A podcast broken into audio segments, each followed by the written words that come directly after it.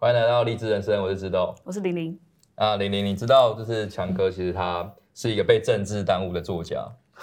他怎么那么出了很多书？他出了很多书，你知道吗？他就是闲暇的时候、工作的时候，在呃比较没有在上班的时候，都是在写书的。对对对，文字有特别的痴迷，包含像我们现在在谈论总统发言人的时候，二零零七年总统大选，他甚至还在写书，还出了两本。对，厉害吧？你哪一边在 一边在浮选，一边还可以出书。好，那当然，其实出这两本书都是跟马英九有关了。嗯，所以马英九用我这个发言人，坦白讲，真的蛮划算的，对吧？还可以把他打 对，帮他当新闻秘书，写新闻稿，然后当发言人，提示陪行程、跑行程啊。还帮他写书，而且还写两本。是哦，那你写书要给他看过吗？啊，当然当然，就是跟他等于是集体创作吧。对，对。那那我觉得其实这两本书都很有趣啦，就是说在那个创作的过程当中，那可以先谈第一本书，那也许第二本书我们下一集可以再来谈啊。好啊。第一本书就是《青春铁马向前行》。嗯。那马英九的那个单车日记，啊，单车日记，你们那个时候也去骑单车哦？对对，他从二零零七年那个时候，我读大概国中、高中，有点比较没有印象了，没有想说你们去骑。其实我跟大家讲啊，那个台湾在所谓的那种环岛啊，骑单车那个风气哈，嗯，跟马英九那一年的青春铁马向前行是有关联的哦。那个时候是一个等于是呃第一个单车变成是一个政治的 event。嗯，好，所以他是最先就是骑单，后来柯文哲那个当然双城是另外一回事了哈。所以那时候规划的那个青春铁马向前行，他是从那个鹅銮鼻灯塔，然后骑到富贵角灯塔，嗯，好，就一路这样骑上来哈。好了，那你你骑的话，骑就是一定要物尽其用嘛，对不对？嗯、那骑的过程当中，当然有很多的新闻啊，那他有很多的体验啊。那另外一个价值就是什么？就是出书嘛，好，所以当。把他这个书哈能够记录下来，可是你要知道出书没有那么容易的，出书其实是真的是呃又有时效性，因为选举，如果我今天哈他这期期夯不啷当啊，二零零七年哈，然后他应该是哎我都忘了几月期，五月是不是？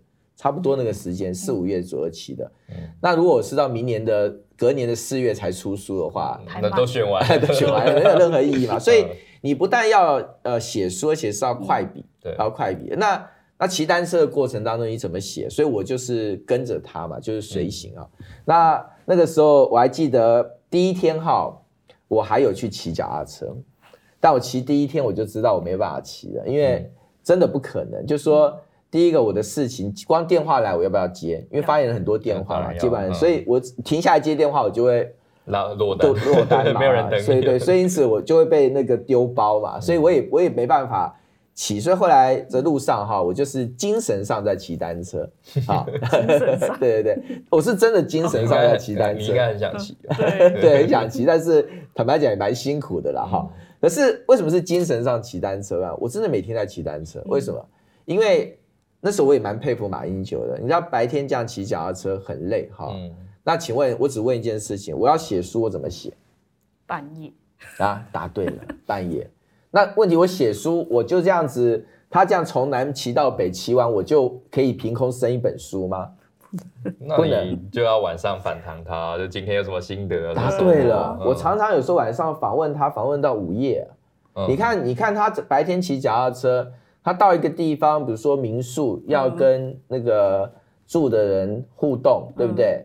然后互动有时候搞到晚上可能就十点了，嗯，好，那接下来他才有时间可以跟我讲今天的心得，而且你要知道，访问当天的心得是最新鲜的，对，好，最新鲜，所以你可以马上有一些，他马上就有的反馈很多心得很多想法，所以那个时候就几乎是他在那个骑脚踏车过程当中，就是晚上都要等他骑完以后再去访问他，大概访问二十分钟半小时。好，然后访问到一些东西过来以后，然后就开始要去写，所以我晚上就要开始去赶稿。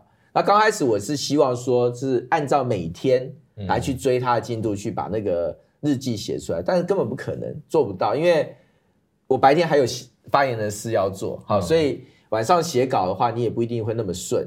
那更更重要的是，不是？请问我写完就可以发表吗？就还要给他润过，要给他看，给他润，他有一些意见嘛，哈。所以那时候就是这样被他折腾。那最后，最后非常有趣的是，他单次都骑完了，我还在每天在赶稿子，写他的日记。这，是。那隔多久才又生出来？大概也快一个月哦，也快一个月。快。那它是大本的书吗？呃，不对，大概这么厚。嗯。但里面还有一些照片，那个可以冲水啊，可以水一下。都有很多他骑脚踏车的照片，真的是很辛苦。对对对，哈。那所以那个时候，其实我回头想也蛮佩服自己，就是这么忙的工作啊，还可以挤出一本书哈。但当然，另外也还有一个有趣的是，在写书的过程当中也有一些有趣的事啦。好，就是我举个例子啊，他就跟我讲说，啊，骑脚踏车哈，那个穿那个车裤哈，是不可以穿内裤的。这个我知道。好，不可以穿内裤的哈。现在当然理所当然，对不对？理所当然。哎，你不知道吗？我知道。然后我没有在骑，我不知道。对我我我我那次这次骑下去，我也没有穿啊。所以我也看他有没有穿内裤。对，可是基本上是真的是不该穿的。而且这也是骑脚踏车的某种 common sense 吧，就穿那个车裤是不能骑会磨嘛，不能骑穿内裤嘛，哈。可是，在马英九那个时候骑的时候，大家还没这个概念哦，没有这个概念说骑脚踏车什么车库里面不能穿内裤，是不是？所以我第一次听他跟我讲说，他穿这这个车库是不可以穿内裤的，所以他都是没有穿内裤在骑的。嗯。请问你要不要写进去？有，蛮蛮有趣的，蛮有趣啊。抱歉，我是发言人，我就把这一段跳过了啊，我就不写，我就没写啊，因为我想说，我就想到标题啊，马英九说他不穿内裤啊，然后就那个新闻标题啊，很正常啊，那个新闻标题啊，然后我想大家就开始就是有一些很很奇怪的那些，那如果放到现在就有很多迷因跟梗图啊，对，就开始弄他说啊，在秀他没穿内裤是想要干嘛，要如何如何。所以我第一版我是没有把他的那个没没没穿内裤那个写进去的，可是当我拿给他说自己把它加回去，他很 care 这件事情。为什么？他觉得这个他觉得这是重点。他说他是宣导一个运动的观念，就是说骑脚踏车穿车裤是不不能穿内裤的。他这是一个。运动的观念，他要去宣导给大家知道，健康的观念，对健康的观念，他用健康的心态去面对这个不健康的世界。对对对对啊！那因为这件事情，其实坦白讲，在他讲这句话之前，多数人其实也许是运动爱好者知道，可是他并没有变成一个大家公知的事情。嗯、所以果然如我所料，他就被笑到爆掉，然后就一堆嘲笑他的东西出来，说啊，有点想说啊你。你是你是在秀什么，对不对？嗯、啊，你不穿内裤要大大拉拉告诉大家嘛。嗯、那可是他的心里就很简单，觉得说，我就刚好要跟大家宣导这件事情啊，啊，所以这是中间一个一个插曲啊。那另外我有还有帮他略掉一样东西，他就自己把它加回去。当然，那我就不知道为什么他一定要把它加回去。嗯、就他就有去留宿那个名家嘛，那洗澡的时候哈，就到那个就是我们留宿的那一家去，他就洗澡嘛。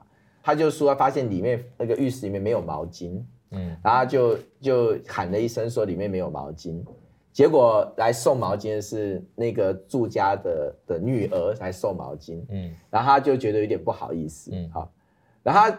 跟我讲这个故事，我也是自动跳过，想说你挖坑给这样，对啊，干嘛？对，这件事有那么重要吗？就他还是有把它加回去，为什么？这就是谜了。他也没有问他，那果然也就是这件事情又被做文章。嗯、但是想想那时候我也刚当发言人啦，就是说我后来发言当久，有些东西我就变得非常风险趋避。大家先看我现在有时候很冲锋，其实我当他发言是很风险趋避的啊。那也许如果是我后面发言已经做久的话，搞不好我会跟他讲说，抱歉，总统，这个我会可能坚持说这一件，这个不能放到文章里面去。嗯、可是呃那个时候可能还没有跟他的那种抗衡的那个，他觉得啊好了，对 对，你是老板，你说老板你说了算那种感觉啊。